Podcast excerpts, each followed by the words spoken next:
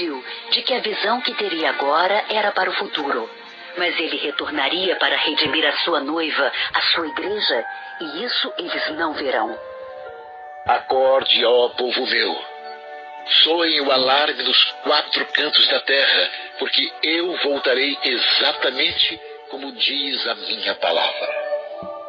A serpente de fogo estava no braço direito do inferno.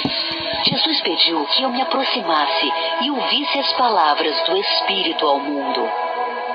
Vi os chifres da serpente de fogo entrando no corpo das pessoas. Muitos ficaram completamente possuídos por ela. Vi uma besta colossal aparecer num lugar enorme e se transformar num homem. Todos fugiam dele, fosse para o deserto, para as cavernas, para as estações de metrô ou abrigos antiaéreos. Qualquer abrigo era bem-vindo para se esconderem dos olhos da besta. Ninguém louvava a Deus ou falava sobre Jesus.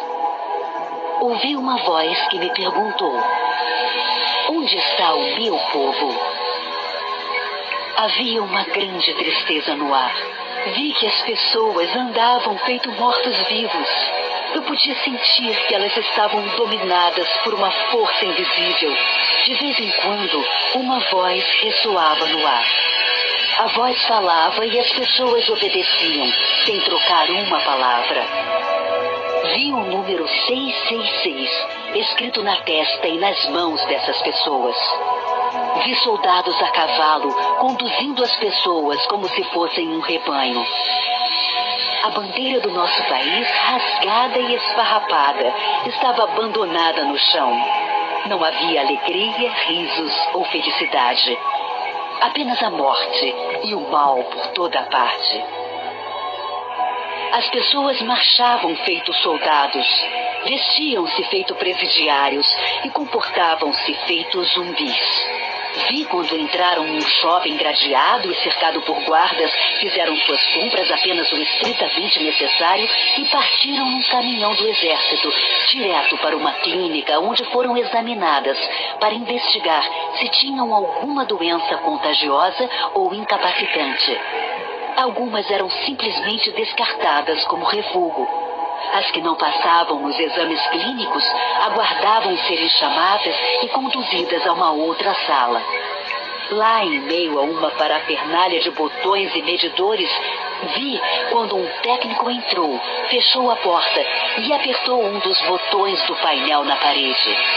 Alguns minutos depois, ele abriu a porta, pegou uma vassoura e uma pá e varreu o que sobrou das pessoas no chão. Restara apenas um punhado de pó, onde antes havia uma sala apinhada de gente. Aqueles que passavam do exame médico eram colocados de volta no mesmo caminhão e embarcados num trem. Ninguém trocava uma palavra ou sequer um olhar com o outro. Quando chegavam ao seu destino, recebiam suas tarefas e começavam a trabalhar em silêncio.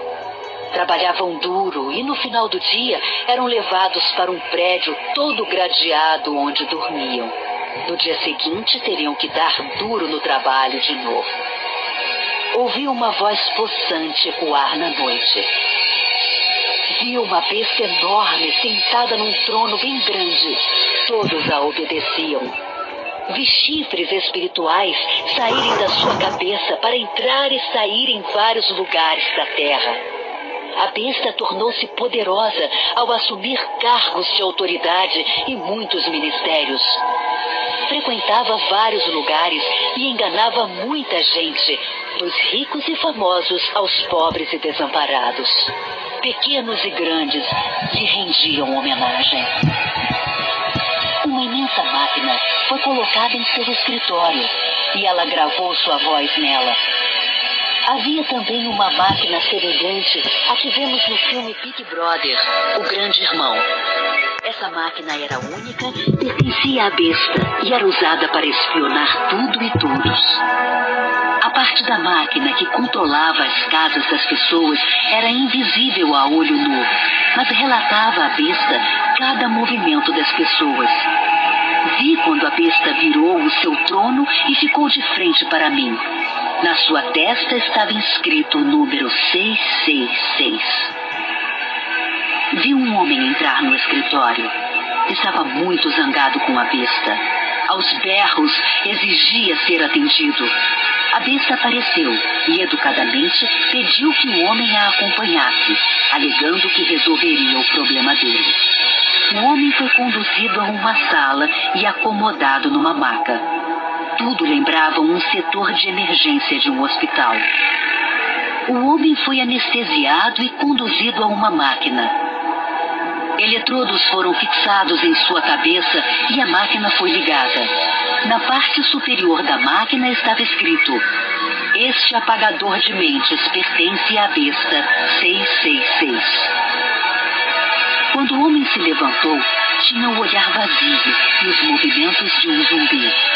Viu uma grande mancha branca no alto da sua cabeça e soube que sua mente tinha sido cirurgicamente alterada para que pudesse ser controlada pela besta.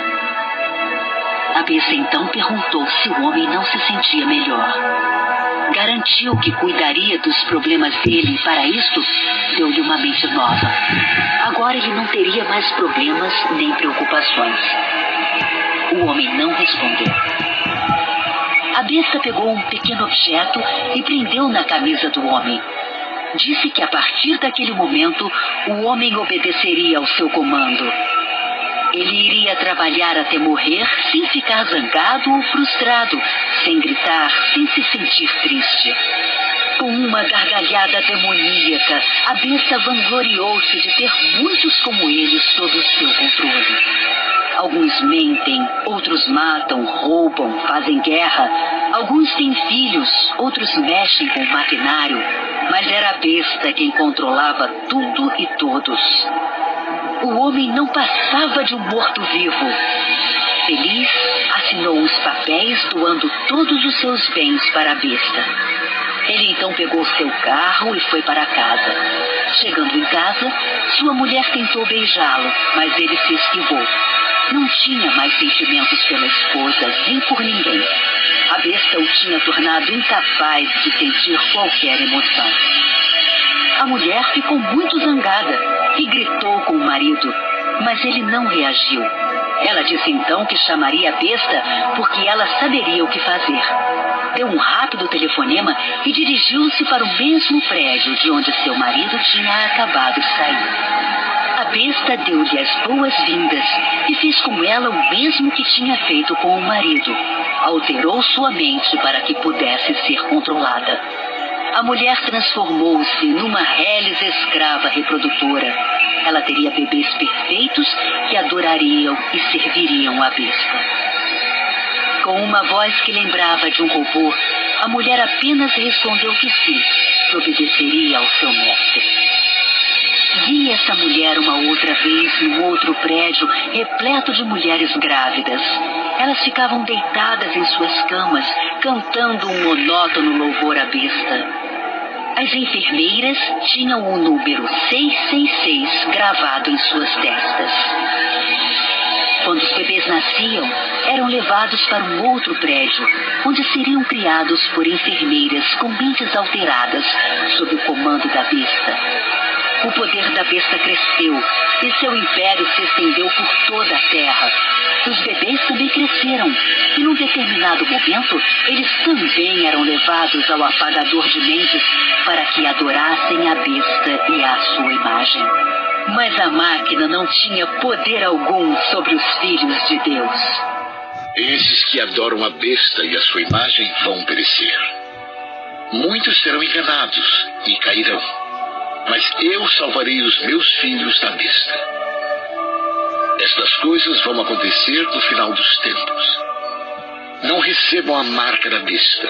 Arrependam-se agora, antes que seja tarde demais.